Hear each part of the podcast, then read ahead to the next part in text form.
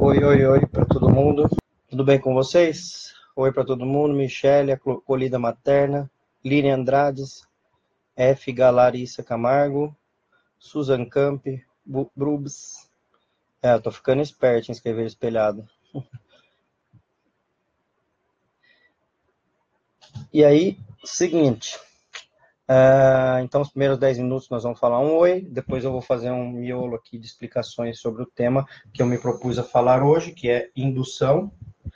E aí depois eu vou abrir de 10 a 15 minutos de perguntas. Aí na hora que eu falar valendo, vocês me fazem as perguntas, a partir daí que eu vou começar a ler as perguntas. Combinado? E o outro combinado que eu tenho com vocês é que não me mandem perguntas de outros temas, pois eu, infelizmente, terei que pular essa pergunta, justamente para manter a coisa organizada. E aí eu já queria agradecer a todo mundo que entrou na turma do curso de planejamento do parto comigo, que fechamos sexta-feira, e realmente foi muito legal. Uh, muita gente entrou, muita gente vai começar o planejamento comigo, já recebeu curso completo né, no seu e-mail. Agora já está fechado para quem tiver interesse. Na verdade, uh, não é para agora. Isso eu não sei, talvez só no ano que vem, ou não sei quando que eu vou conseguir abrir uma nova turma, justamente para eu dar conta da turma, porque além dos vídeos, os vídeos já estão feitos, então isso aí é fácil. Mas a parte que me toma tempo no curso é justamente responder as pessoas uh, em relação às dúvidas, uh, tem uma live interna mensal que a gente faz, isso toma um pequeno tempo, mas o tempo maior realmente é a análise do plano de parto de cada uma do curso e depois a devolutiva dessa análise do plano de parto. Então, por isso mesmo que essa turma está fechada, e aí vamos uh, abrir uma nova turma só no ano que vem, certo? Então, mas continuo, continuo firme aqui com as lives sendo que o tema de hoje é indução. Ó. A Aline Andrade falou que veio a calhar, pois ela está com 41 semanas. Então, vou falar justamente de indução. Bom, tá todo mundo a postos aí? Todo mundo no jeito? Então, vamos começar. Bom, para falar de indução, primeiro a gente precisa entender um parto natural, como ele ocorre, para daí pensar o que, que a gente pode fazer para desencadear esse parto é, como induzir esse parto e também quando induzir. Né? Então não adianta só saber como induzir, mas quando induzir. Podem ver que eu coloquei aí na, na, na chamada da live, eu coloquei é, indução, quando fazer, como fazer, por que fazer, né? E outra, uma pergunta que muita gente faz é, não é melhor uma cesárea do que uma indução, né? Então, são essas respostas que eu vou é, que eu vou responder aqui, justamente porque essa é a proposta de hoje. Eu me desconcentrei com uma pergunta, não me mandei perguntas agora. Amanda, bebê muito grande é sinal de cesárea? Não, não é sinal de cesárea. Bebê muito grande é sinal de bebê muito grande, só isso. Não é sinal de cesárea, mas beleza, vamos lá. Vamos à indução do parto. E aí vamos falar primeiro de fisiologia, para daí a gente falar como que a gente induz e por que que a gente induz tá? Então é o seguinte, fisiologia do parto, e eu vou só relembrar essa parte, porque ela é bem complexa, bem ampla, e eu já fiz uma live só falando de fisiologia do parto, mas então vou relembrar sobre a fisiologia do parto de uma forma resumida, para daí a gente entender indução de parto. Então, como que é a fisiologia de um parto? Então, vamos imaginar a cena. Vocês que estão me ouvindo aí, imaginem. Imaginem com vocês lá, desde que a mulher engravidou. Então, engravidou, houve uma concepção, espermatozoide óvulo lá na trompa da mulher, né? Aí esse ovinho vai rolando, se implanta na parede uterina, aí ele gruda ali, nesse momento que ele gruda, que a palavra técnica chama nida, então ocorre uma nidação, e aí começa a haver um enraizamento placentário neste momento, ou seja, a placenta surge ali, vai enraizando pelo tecido uterino, e isso vai acontecer até o fim da gravidez, a placenta sempre vai crescendo de tamanho, né? Conforme a gravidez, a gravidez vai avançando, justamente para cada vez ter mais planos de troca entre mãe e bebê, e aí, quando um bebê é maior, ele precisa de mais trocas, quando é menor, precisa de menos trocas. Então, ocorre essa nidação, que faz com que a placenta plugue na mãe, que eu sempre dou a mesma uh, analogia de um plug de um celular que pluga na tomada, né? Então é a hora que você pluga o bebê na mãe. E aí esse bebê lá dentro, até 12 semanas, ele vai se formar, ou seja, vai estar formado com 12 semanas. Formado é o quê? Ter formas de gente. Então já tem formas de gente com 12 semanas. O que, que é forma de gente? É, tem cabeça, tronco, membros, dedinho das mãos, do pé, tem até os dedinhos do pé, tem o órgão sexual já lá constituído, é, que não dá para ver muitas vezes no ultrassom de 12 semanas porque é pequeno, e aí a acurácia do exame não é tão boa para dizer qual é o órgão, mas já está lá o órgão sexual, assim como já estão lá todos os órgãos do bebê dentro dele, e dali para frente a única coisa que vai acontecer é crescimento e desenvolvimento. Então até 12 semanas o bebê se forma, dali para frente ele vai crescer e desenvolver, tá? Legal. Mudamos a página, vamos para outra cena. Final do, da gestação o bebê está lá dentro, crescido. Então vamos imaginar aí uma cena entre 37 a 42 semanas, que é mais ou menos a média onde todos os bebês nascem. Lembrando que tem 2,5% de bebês que nascem antes de 37, ou seja, em 34 e 37, e 2,5% de bebês que nasceriam depois de 42 semanas, entre 42 e 44. Mas a gente pega a nota de corte, que é a mais justa, em relação aos 95% mais comuns, que são os bebês que nascem entre 37 a 42 semanas, certo? E aí então temos lá uma cena onde o bebê está lá dentro da barriga da mãe, 37 a 42 semanas, e algo acontece ali com este bebê que faz com que esta mãe entre em trabalho de parto para esse bebê nascer. Este algo que acontece ali é o mesmo algo que acontece, por exemplo, para uma borboleta que está dentro lá do casulo, era uma taturana, né? Virou, virou um, uma, a taturana fez, formou um casulo, e aí de repente um dia a borboleta vai voar. Ou uh, é a mesma coisa que pode acontecer com uma laranja num pé que estava verde, daqui a pouco ela fica laranjinha, ou seja, ela fica pronta. Né? É a mesma coisa que acontece nos animais, todos os mamíferos que estão lá dentro das mamães deles, e de repente ela entra em trabalho de parto para nascer filhotes. Né? Então alguma coisa acontece dentro da barriga da mãe para que uh, ela entre em trabalho de parto, tá? Então eu quero que vocês pensem o que, que é essa alguma coisa que acontece na borboleta, na laranja, no porco, no cachorro, na vaca, uh, em todos os animais, inclusive no ser humano. E o que acontece é o seguinte: pensando que a seleção natural fez com que os que sobrevivessem para hoje, para os dias de hoje, são os seres mais aptos e que têm melhores condições de sobrevida, então a gente entende que aquele ser que está apto para viver aqui fora conosco é um, é um ser que está maduro, certo? Então vamos pegar essa premissa primeiro. Tá, vamos agora pegar uh, nos casos que eu coloquei, vamos pegar só da borboleta, de um mamífero qualquer e do ser humano, para a gente entender, tá? Então, uh, o que que um ser humano, ou o que que um cachorro, ou o que que uma borboleta precisam em comum, no mínimo, do mínimo, do mínimo, para sobreviver aqui fora? E a resposta é: o mínimo do mínimo do mínimo é respirar.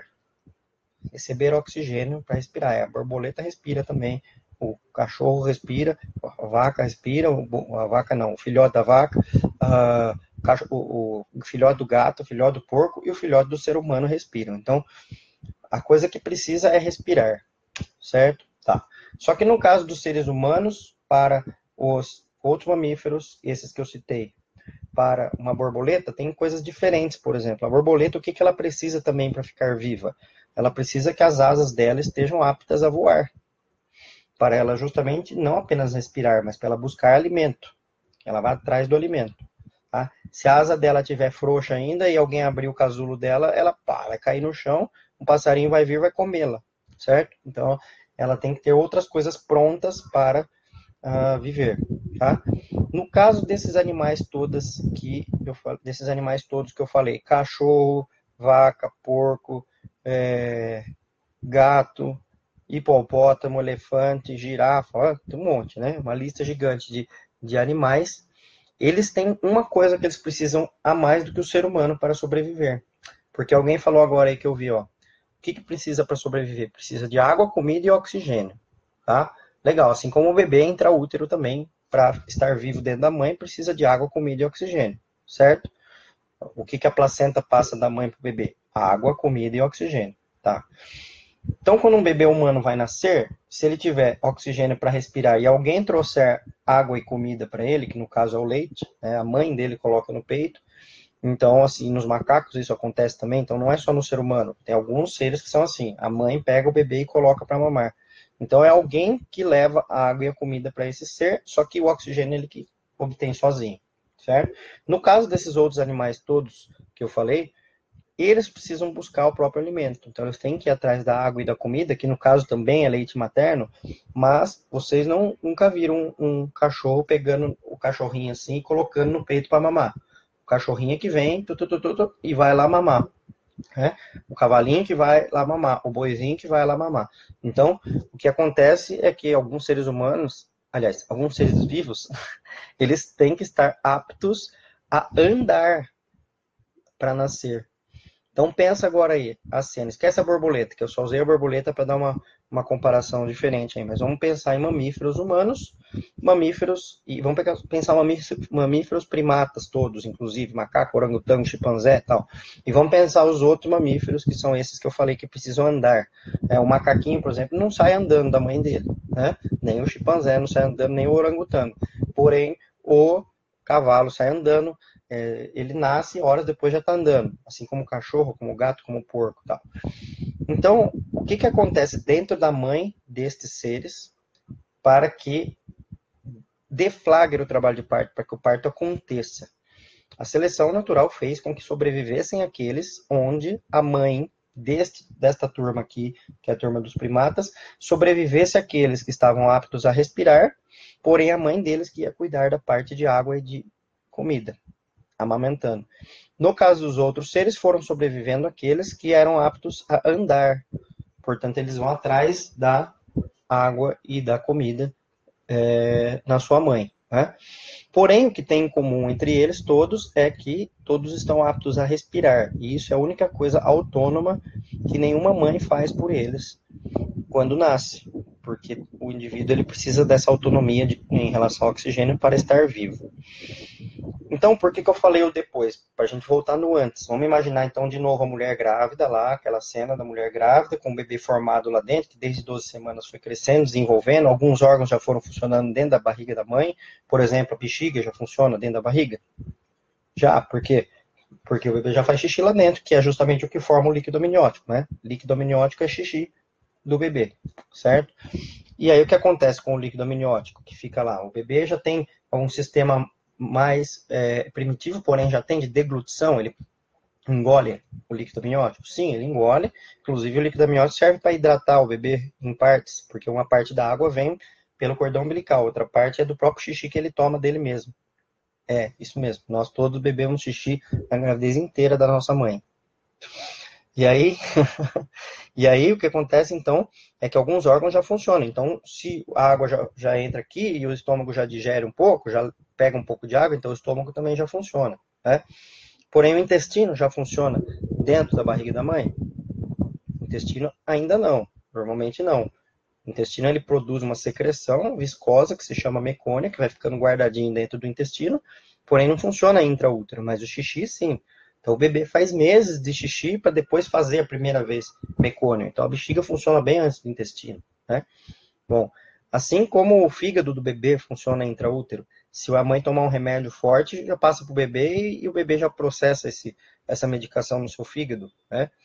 Assim como a parte muscular dos bebês já funciona intraútero, tanto que o bebê já se mexe lá dentro. Só que é uma parte muscular rudimentar, é uma parte muscular que ainda não está apta a ter um tônus adequado para andar, senão o bebê humano nascia andando, né? Assim como no caso dos outros mamíferos que eu citei que nascem andando, todos eles, sim, eles nascem com o sistema muscular desenvolvido. Então, o que ocorre é que no ser humano existe um gap, uma diferença grande entre amadurecimento muscular, que vai lá na frente, um bebê humano anda com um ano de idade, enquanto que o amadurecimento pulmonar do bebê acontece para o parto acontecer, diferente dos outros mamíferos, que o pulmão e a parte muscular amadurecem juntos naquele momento do nascimento. Então, o que ocorre é que o ser humano, ele é o mamífero que demora mais tempo para andar perto de todos os outros mamíferos. Ou seja, ele é o que nasce com a parte muscular mais prematura de todas, comparado a todos os mamíferos, porém, a parte pulmonar tem que estar uh, apta para ele sobreviver. O que os evolucionistas acreditam, inclusive, é que os bebês humanos que ficavam bem mais tempo dentro da barriga das suas mães, porque não amadurecia o pulmão, eles iam padecendo, ou seja, não iam sobrevivendo, né? E esse bem mais tempo, vamos pensar gestações de 45, 48, 50 semanas. Lá no começo do Homo sapiens, esses não sobreviviam, então eles não passavam genes para frente. Então, os genes que foram sobrevivendo são aqueles que ajustaram a idade de nascimento dos bebês humanos entre 34 a 44 semanas. Aí, quando a gente passa a nota de corte da curva de Gauss, que a gente usa em medicina, em estatística, que é uma curva que a gente coloca desta forma, onde o topo da curva são as 40 semanas, só que as pontas da curva são 34 a 44, e na hora que a gente passa o corte de 2,5%, vai cair em 37 a 42 semanas. Por isso que a gente fala, as gestações humanas vão de 37 a 42 semanas. Toda vez que a gente fala alguma coisa em medicina, que é o normal de um tanto a tanto, a gente sempre tem uma rabeirinha para um lado e para o outro que a gente excluiu, porque justamente a gente está é, falando de, do que é mais comum. Né? Se eu falar, é normal um bebê nascer de 34 semanas? É. É normal um bebê nascer de 44? É. É comum? Não. Comum é de 37 a 42. Assim como se eu pegar curvas de peso, por exemplo, dos bebês que nascem, vamos pôr lá no termo, né, entre 37 a 42 semanas. É normal um bebê nascer é, de 2,2 kg? É normal, mas não é comum. É mais comum um bebê nascer entre 2,6 kg e 4,5 kg. Né? Então, a amplitude de nascimento de peso vai de 2,600 a 4,500. Mas é normal um bebê nascer de 4,800? É, mas não é comum. Né? Então, a gente sempre vai falar o que é comum, uh, mas não significa que não existem uh, mais indivíduos que também saem deste, desta comunidade e passam para essa normalidade. Né? Bom, então, por isso que é importante a gente ter alguns parâmetros para a gente ter noções de normalidade, certo? Certo. Então, o que acontece é, voltando à cena da mulher grávida, que está com o bebê lá dentro, que algo vai acontecer com este bebê para esse bebê nascer. E esse algo é algo bioquímico, é algo que ocorre com a parte bioquímica deste bebê, desta placenta, desta mãe, para que o trabalho de parto aconteça. Não existe ainda uma teoria totalmente certa, tá? alguém falou que nasceu com 950 gramas, mas daí foi prematuro, né, Estrela? Aí já é fora da curva de normalidade, realmente, porque foi prematuro. Aí é uma outra questão, eu vou falar disso também, de prematuridade hoje. Aí a questão que, que importa, então, para a gente agora, que é ah, em relação à parte, é, o que acontece lá dentro, bioquimicamente, para deflagrar, deflagrar esse trabalho de parto, para que ele aconteça, não existe ainda um estudo exato que vai dizer é isso, ponto, acabou. Porém, existem algumas teorias, e é aquela que eu mais acredito, que é a que eu vou falar para vocês agora, que é a teoria da maturidade pulmonar. O que, que acontece? As células da uh, pulmonares Então, mas só parar um pouquinho aqui, Estrela. A questão não é que é fora da curva.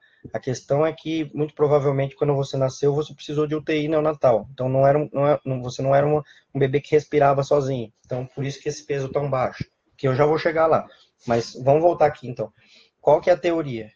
É que as células pulmonares, que quando elas surgem, elas são que nem é, é, elas são como umas bolinhas, tá? Elas têm uma tensão superficial, elas têm uma membrana que funcionam quase que como uma membrana de uma bolha de sabão mesmo, tão fininhas que elas são.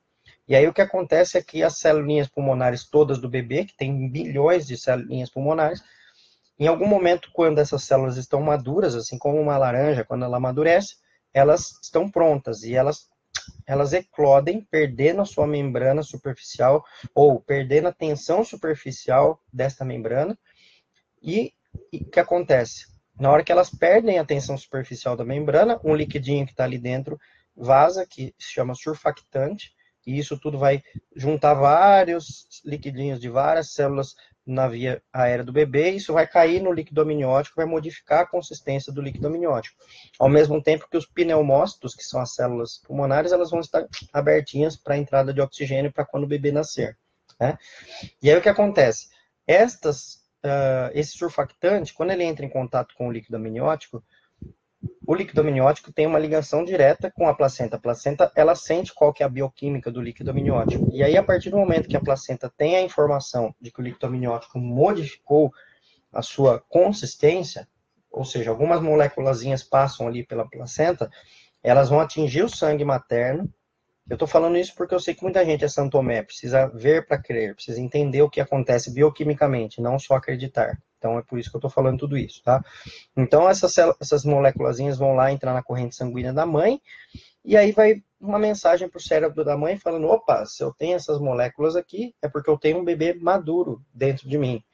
Portanto, agora chegou uma nova fase hormonal para mim, que estava apenas com progesterona.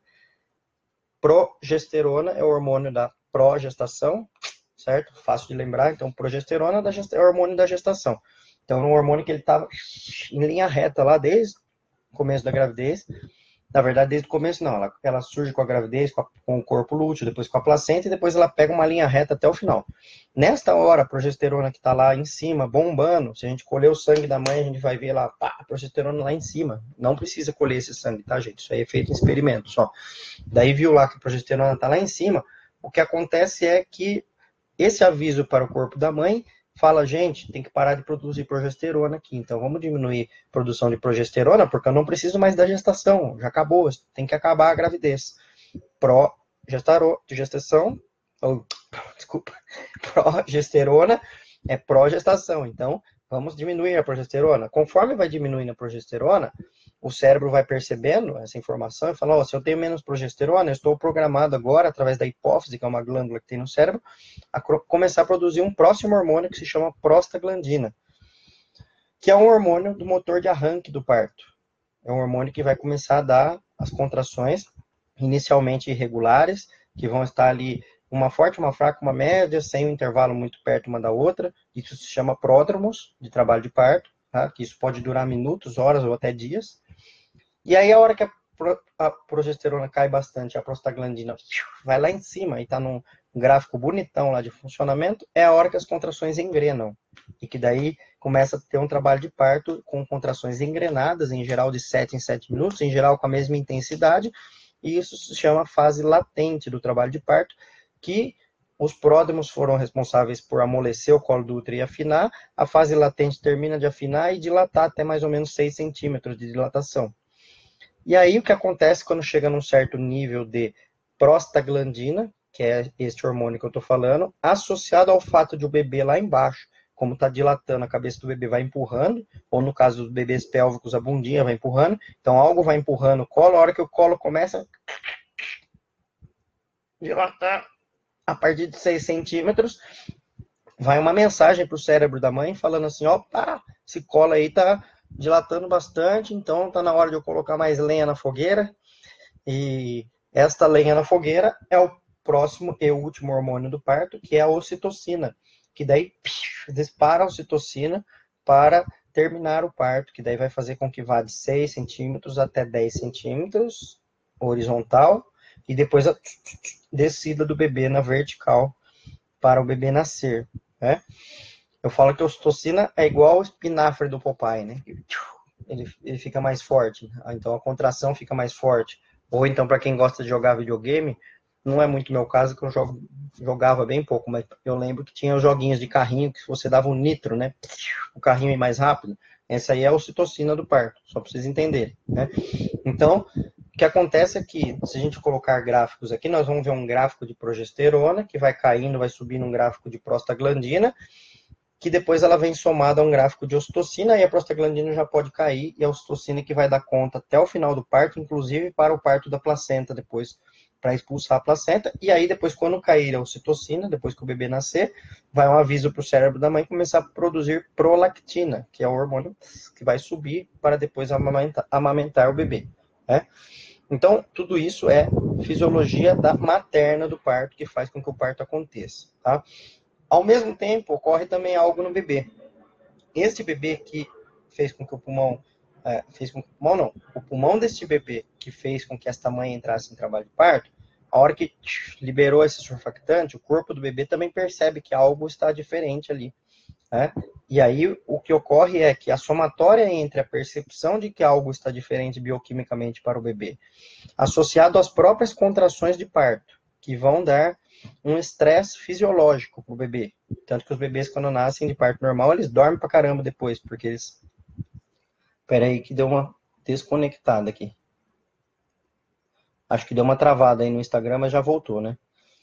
Então, só voltando. Estava falando da fisiologia da mãe que é essa sequência hormonal, e aí com o bebê, o que, que acontece? O bebê, ele uh, sente as contrações do parto, fisiologicamente isso é um estresse para ele, tanto que os bebês que nascem de parto normal dormem várias horas depois no primeiro dia para descansar do parto, né? E aí o que acontece é que essa, essas contrações que fazem com que ele tenha um trabalho muscular lá dentro, que, né, que ele vai sentindo aquela coisa, contração, contração, começa a disparar uma sequência hormonal no bebê também, que é a mesma sequência que a gente tem quando a gente faz uma atividade física, por exemplo. Olha que coincidência. Que é serotonina, endorfina, adrenalina e, por último, cortisol, que é o hormônio que termina de amadurecer o bebê e refinar o amadurecimento em vários outros órgãos do bebê, por exemplo, no tubo gastrointestinal, para o bebê nascer apto a engolir e a evacuar, ah, na parte imunológica do bebê, para o bebê estar apto a ter defesa, tanto defesa por anticorpos quanto por defesa por células de defesa.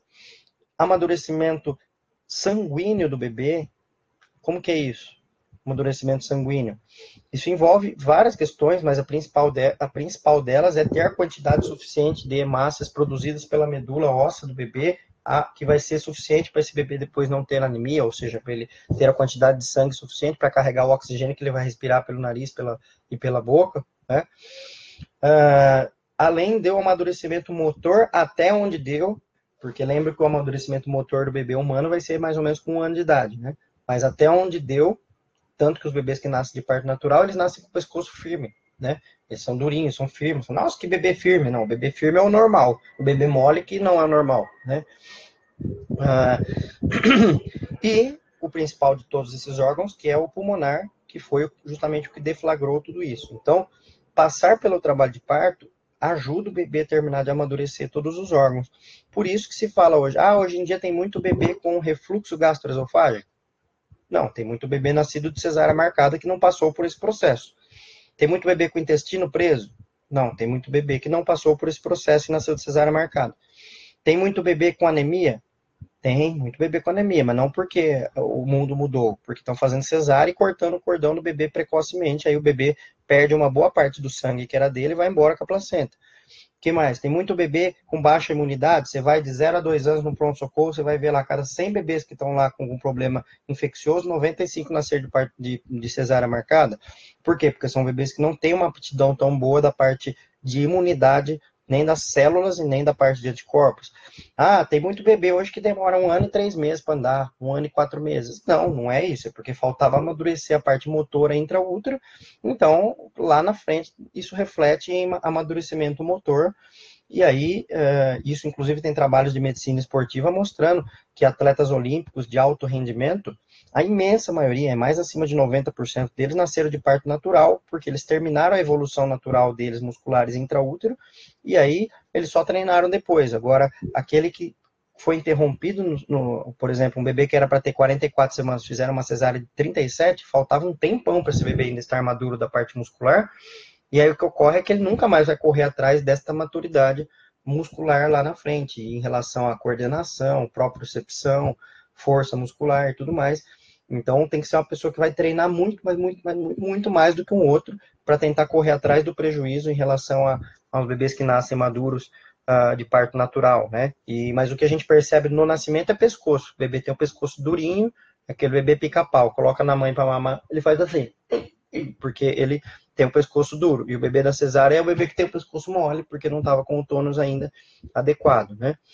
Bom, mas tudo isso para falar que existe uma fisiologia materna em relação a esses hormônios, tá?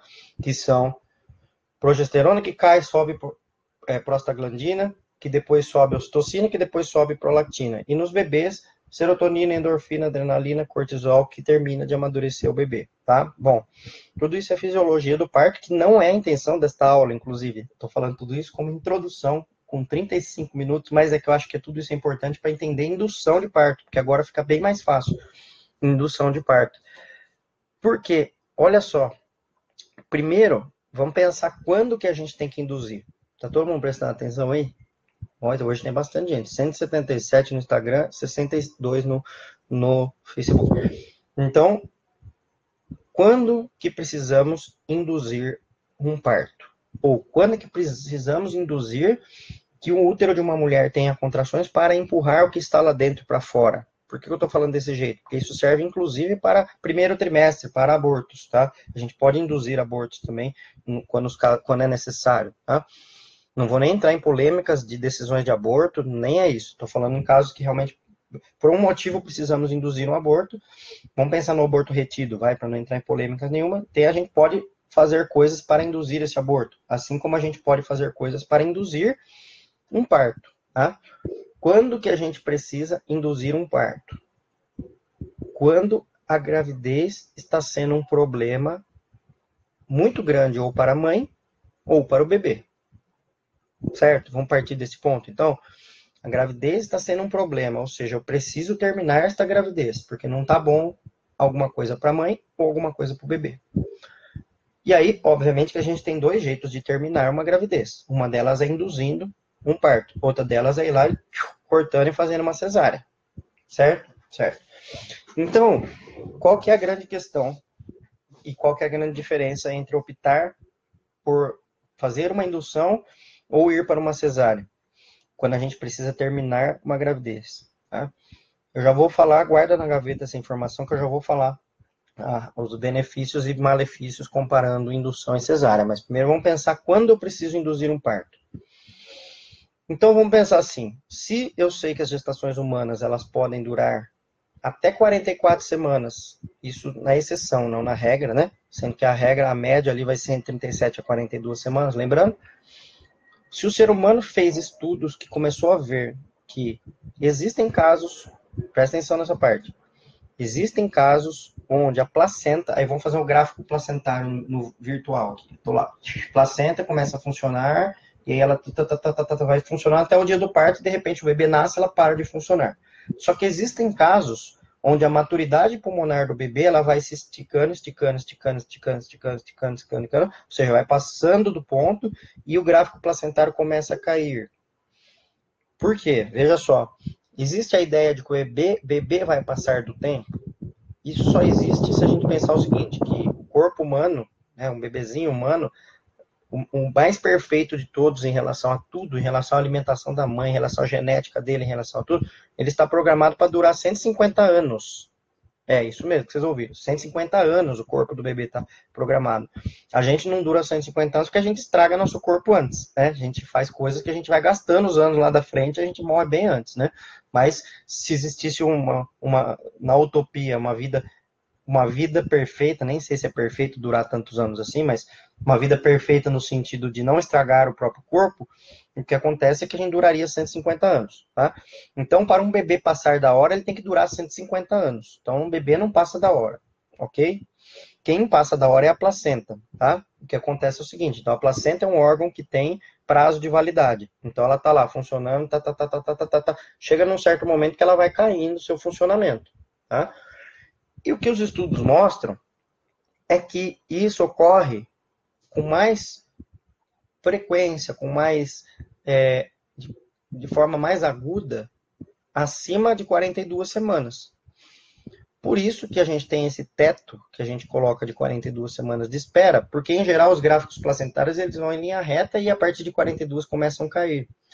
E aí então o que, que a gente, qual que é a ideia nossa? Bom, então se eu sei que está caindo função placentária e eu sei que o que leva à falta de oxigenação para os bebês durante um parto é a placenta, não é o cordão, tá, gente? Não é o cordão. Só pegando uma, um, a parte aqui, para quem é novo aí não viu falar isso ainda, cordão umbilical não faz nada pro bebê, tá? Porque cordão enrolado no pescoço não acontece nada, porque não tem como você enforcar um bebê que respira pelo nariz, não respira nem pelo nariz nem pela boca, tá? Então cordão enrolado no pescoço é mito, tá? Assim como o nó no cordão é mito também, porque o nó é totalmente deslizante. Quem quiser ver no meu naquelas bolinhas que ficam no Instagram ali, na capa ali, destaques, agora eu lembrei como chama. Nos destaques tem um nó de cordão que eu coloquei ali, pra vocês verem como é que é. O cordão, ele não causa mortes de bebês, por ter um nó. Milhares de bebês nascem com nó e não acontece nada. Tá? Assim como bilhares de bebês nascem com cordão enrolado no pescoço, bilhões, né? E não acontece nada. Então, uh, o que acontece com falta de oxigenação para um bebê durante um parto é insuficiência placentária. É a placenta que vai caindo no seu funcionamento, caindo, caindo. Então, se eu sei que acima de. Uh, tá falando que tá travando aí? Tá travando para todo mundo mesmo? Se eu sei que acima de 42 semanas a função placentária ela vai caindo, acima de 42 vai caindo, por que não eu pensar, bom, antes de a vaca ir para o brejo, né, antes da viola estar em caco, né, vamos usar palavras bem populares, vamos justamente induzir a gestação num ponto onde ainda está bom, onde a placenta ainda está boa, para eu evitar uma cesárea de emergência para eu evitar que chegue no momento que a placenta não tem mais solução, ou seja, a placenta caiu, caiu, caiu o funcionamento, como se eu olhasse na telinha da placenta lá e eu visse 5% de bateria e a, a, a, tela meio apagada da placenta. E aí o que acontece nesses casos? Só sobra a cesárea. Então eu decido a indução do parto, porque a placenta vai ficar ruim lá na frente, né? E aí, lógico, como eu estou falando de, de humanos, como eu estou falando de estatística, quando eu falo 42 semanas, né, partindo do pressuposto que as contas estão corretas, né, comparando a menstruação com o primeiro ultrassom e tudo mais. Então, não adianta também eu pegar todas as mulheres de 42 semanas e achar que é tudo igual. Né? Cada pessoa é de um jeito e cada placenta é de um jeito. Tem pessoas que com 41 a placenta já não vai estar tá boa. Assim como tem pessoas que com 43 a placenta vai estar tá bombando de boa ainda. Então, quando a gente fala algum número, ela não é igual para todo mundo, ela serve como parâmetro, tá? Porque daí o que, que eu vou fazer, eu, médico, ou uma enfermeira obstetra, ou uma obstetriz vai fazer com uma mulher no pré-natal? A partir de 40 semanas, por excesso de zelo, a gente já vai começar a olhar para essa placenta. Que jeito?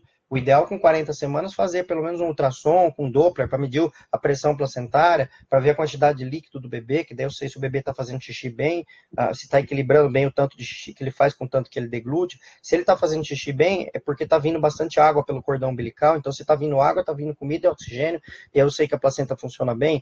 Então, o ideal é uma avaliação com 40 semanas de todas as mulheres, quando chega até 40 semanas, para daí eu saber se essa pessoa tem uma folga grande para ir até 41, aí com 41 examina de novo para ver se tem uma folga grande para ir até 42, e em geral a indução vai ser preconizada para esta mulher que teve essa folga muito grande, ela vai ser preconizada com 42 semanas, porque a gente sabe que as, entre 42 e 43 existem eventos mais agudos, do nada, que de um dia para o outro a função placentária cai muito.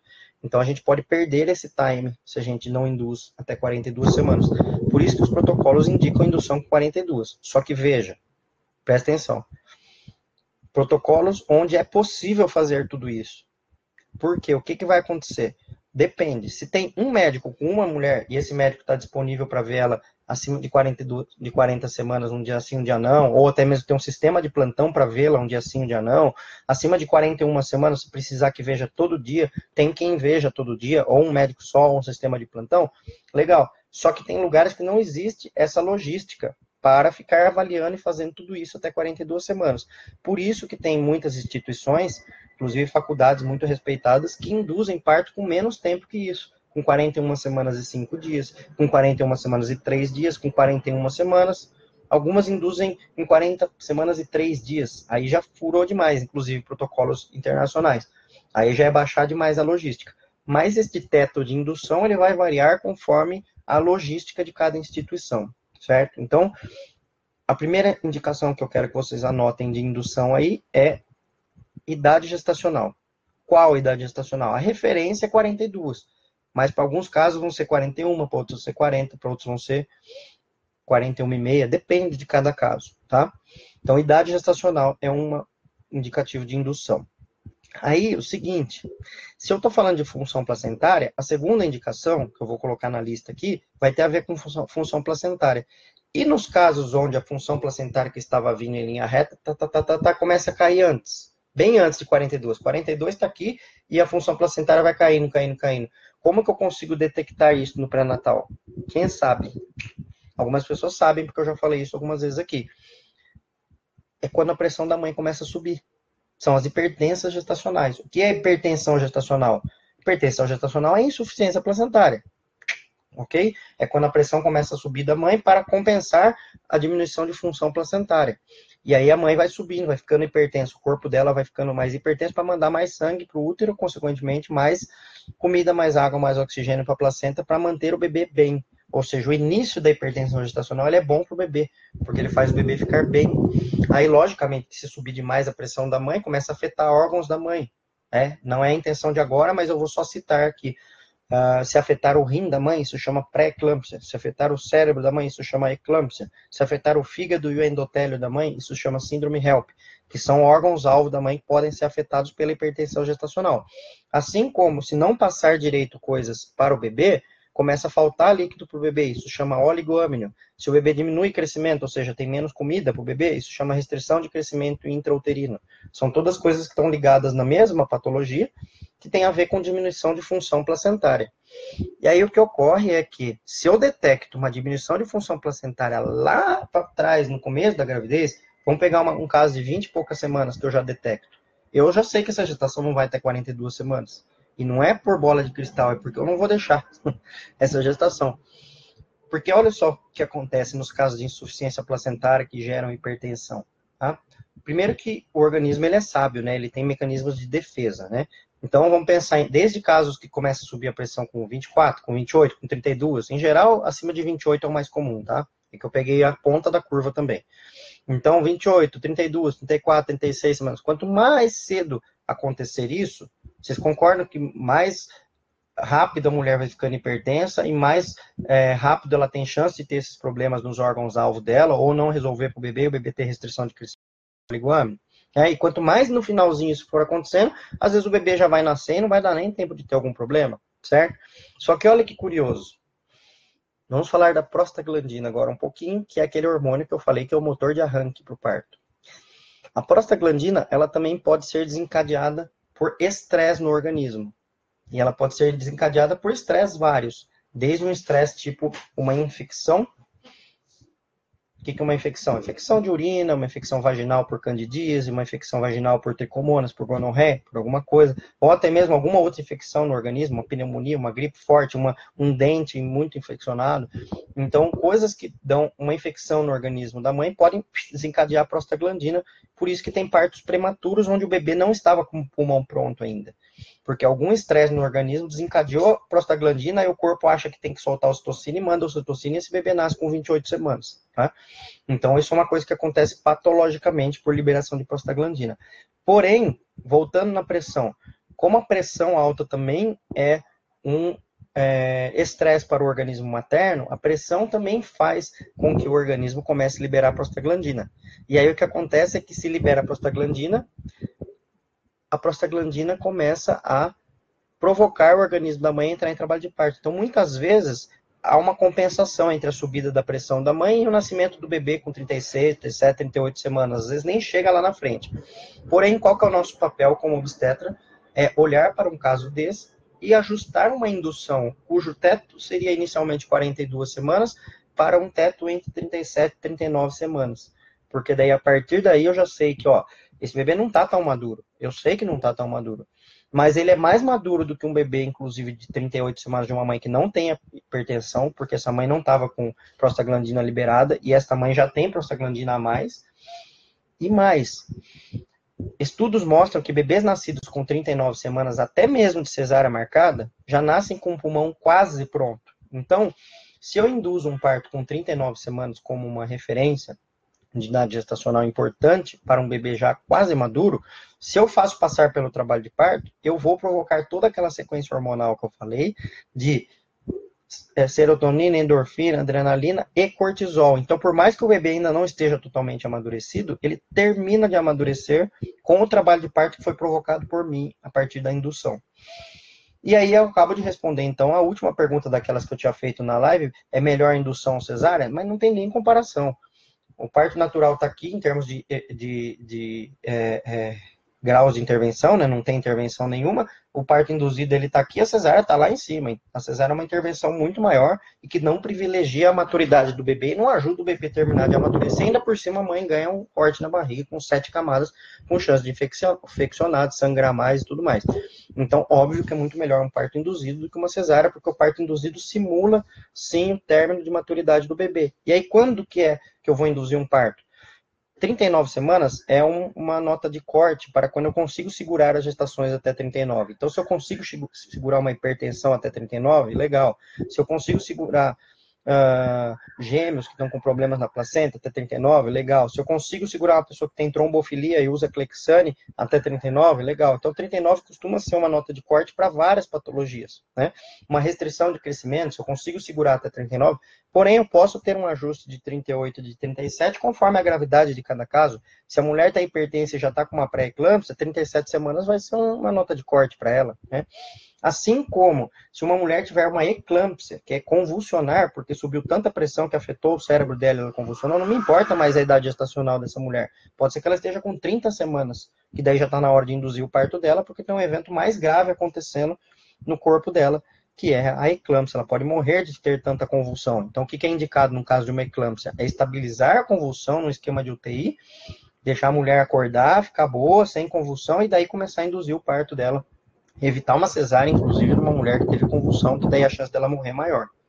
Nossa senhora, tô falando mais que a boca hoje, né? Bom, mas qual que é a questão, então, que eu queria responder para vocês agora? Que existe um teto de idade gestacional que ele vai baixando conforme alguma patologia possa acontecer. Essa é a segunda indicação de indução. Então, uma é idade gestacional teto, a outra é um teto porque teve alguma patologia. E a terceira indicação de indução é quando a bolsa rompe. Tá? O que, que acontece quando a bolsa rompe? Simplesmente sai o líquido amniótico que estava dentro da, da, do útero da mãe, que é o xixi do bebê, então vaza xixi. O bebê não entra em sofrimento porque estourou a bolsa, tá, gente? Por favor, não é, caiam nesta indicação que vai entrar em sofrimento porque rompeu a bolsa, porque o bebê não é um peixe, o bebê não está é, dentro do aquário, então se tirar água, não vai faltar oxigênio para o bebê, tá bom? O que acontece é que fica um, um buraquinho lá que pode entrar bactérias, certo? E aí, então, a questão da bolsa rota é chance de infecção, não de sofrimento, tá? E aí, logicamente, oxigênio não pode faltar imediatamente porque um ser vivo já morre, né? Então, se faltar em alguns minutos, o ser vivo morre. Agora, chance de infecção leva dias para a coisa acontecer. Então, em geral, bolsa rota, quando rompe fora do trabalho de parto, em geral é uma indicação de a gente induzir. Se o bebê já estiver mais próximo da maturidade, então acima de 36 semanas a gente sempre vai induzir esse parto. Abaixo de 36 semanas até 34 é um meio termo ali que depende de cada caso, depende se o bebê já tiver com peso bom ou não. E abaixo de 34 semanas a gente sempre vai esperar até 34 semanas. Por quê? Se o bebê romper bolsa com 28 semanas, o que acontece é que é muito prematuro ainda. A, a bolsa rota é ruim para ele? É ruim, mas a prematuridade é pior. Então a gente mantém ele dentro da, do, da UTI materna, que é a UTI, a UTI dela, do útero mesmo, para não colocar o bebê na UTI aqui fora. Ah, mas o bebê vai ficar sem líquido lá dentro? Ué, mas aqui na incubadora não tem líquido também, não é aquário. Então não adianta tirar o bebê com 28 semanas para pôr ele na incubadora, porque dentro da mãe ele ainda fica bem. Porque é pior a prematuridade da uh, do que a bolsa rota. E aí isso vai se invertendo conforme a idade gestacional vai passando. Acima de 36 semanas é pior a bolsa rota do que a idade gestacional. E entre 34 e 36 é um limbo ali que depende de cada bebê, de cada protocolo.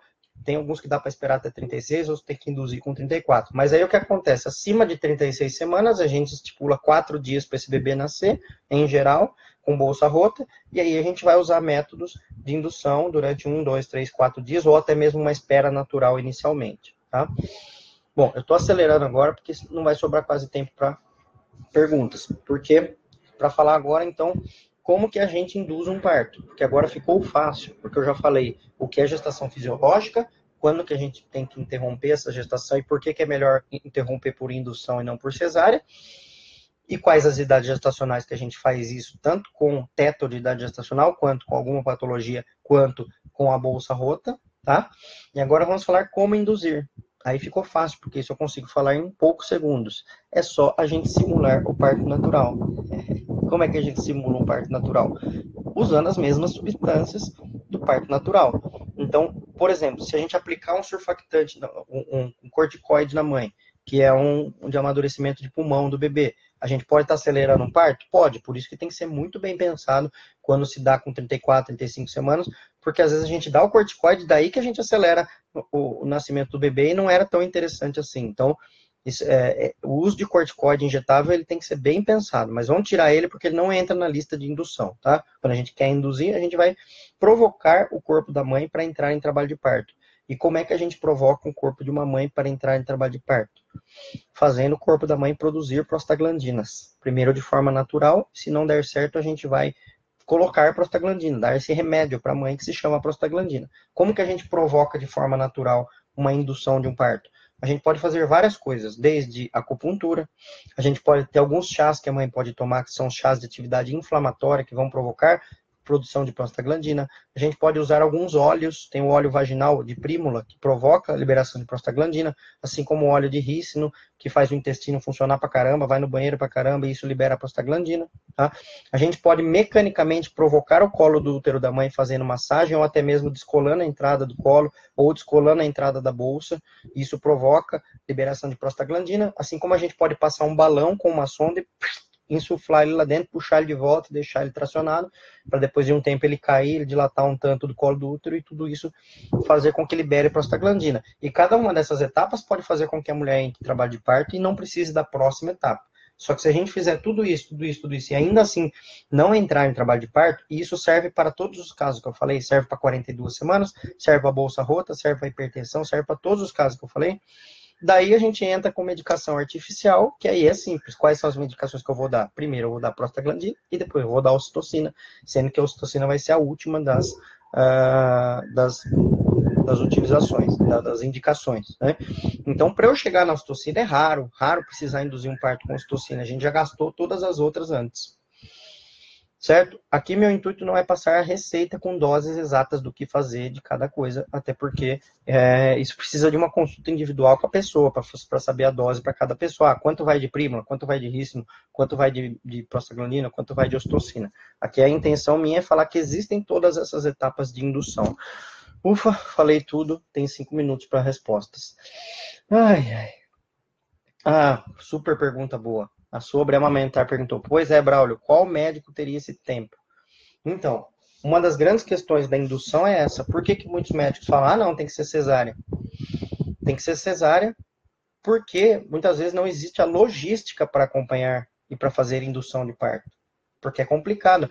Se tem muitos médicos que não têm nem disponibilidade para é, não tem nem disponibilidade para acompanhar um parto natural espontâneo, que pode durar 12 horas, uma indução pode levar de 3 a 4 dias. Quem é que tem essa disponibilidade? Por isso que isso é importante ser feito em sistemas de plantão. Tá? Então, existem sim médicos que fazem isso, vários, em sistema de plantão, ou até mesmo médicos que trabalham em equipe, né? No caso, eu não, não faço mágica. Você falou, ah, só eu que faço. Não, muitos médicos fazem isso, só que eu não faço mágica, porque eu tenho equipe. Então, eu trabalho com enfermeira junto comigo, com outra médica comigo, que é a Betina. Então, a gente faz revezamento de coisas para conseguir induzir um parto durante dois ou três dias. Só que médicos que trabalham sozinho, inclusive, isso é uma das grandes perguntas do plano de parto, é como que é a equipe do médico? da médica, ela trabalha sozinho. Então, se for um parto induzido, vai ser muito difícil realmente acontecer. Vai ser ou tudo ou nada, ou parto vem natural, ou vira cesárea, em muitos casos. Isabel Diver, tá Isabela Diver, está perguntando, é possível ter insuficiência placentária antes de 40 semanas sem ter hipertensão? Quais seriam os sintomas? É possível, só que é raro, mas daí os sintomas são do bebê. Porque daí a pessoa está com uma insuficiência placentária, o corpo da mãe não respondeu, ou seja, não ficou hipertensa, só que está diminuindo o líquido e tamanho do bebê. Agora, se o bebê está crescendo adequadamente, líquido amniótico está adequado e a mãe não está hipertensa, não tem insuficiência placentária. Porque como que eu sei que tem insuficiência placentária? Eu não consigo olhar no painel de porcentagem da placenta para saber isso, porque não existe. Eu consigo saber se a mãe está bem de hipertensão e se o bebê está bem de líquido amniótico e de crescimento, para daí pensar numa insuficiência placentária, entendeu? Quanto está aqui? Isso vai acabar, gente. Falei muito hoje, né? Bom, gente, ó, eu acho que eu falei bastante coisa aqui. Ó, se é possível induzir com cesárea anterior, sim, é possível, só não pode usar misoprostol. Todos os outros podem usar com cesárea anterior. Ouviram? Todos os outros podem usar com cesárea anterior, só o misoprostol que não. Estresse emocional e distúrbios psicológicos liberam prostaglandina? Sim, é possível. Então, uh, estresse muito forte emocional pode desencadear e às vezes dá aquela ameaça de parto que não vira parto, tá? E às vezes realmente vira um parto. Gente, vai cair a live aqui porque ela tem cronômetro, faltam alguns segundos. Queria agradecer muito a todos que estão aí. Quem estiver no Facebook, me siga no Instagram. Quem estiver no Instagram, me siga no Facebook. E quem não estiver, aliás, quem estiver nos dois, me siga no canal do YouTube, que agora eu tenho um canal do YouTube que chama Braulio Zorzella, que tem um monte de vídeo lá. Vão lá assistir. Muito obrigado pela presença de todos. Obrigado, boa noite para vocês. É, boa novela para quem vai assistir novela. Bom, que eu gosto de assistir na Globo é The Voice. Esse aí é um programa bem legal. Gente, obrigado, hein? Tchau para todo mundo.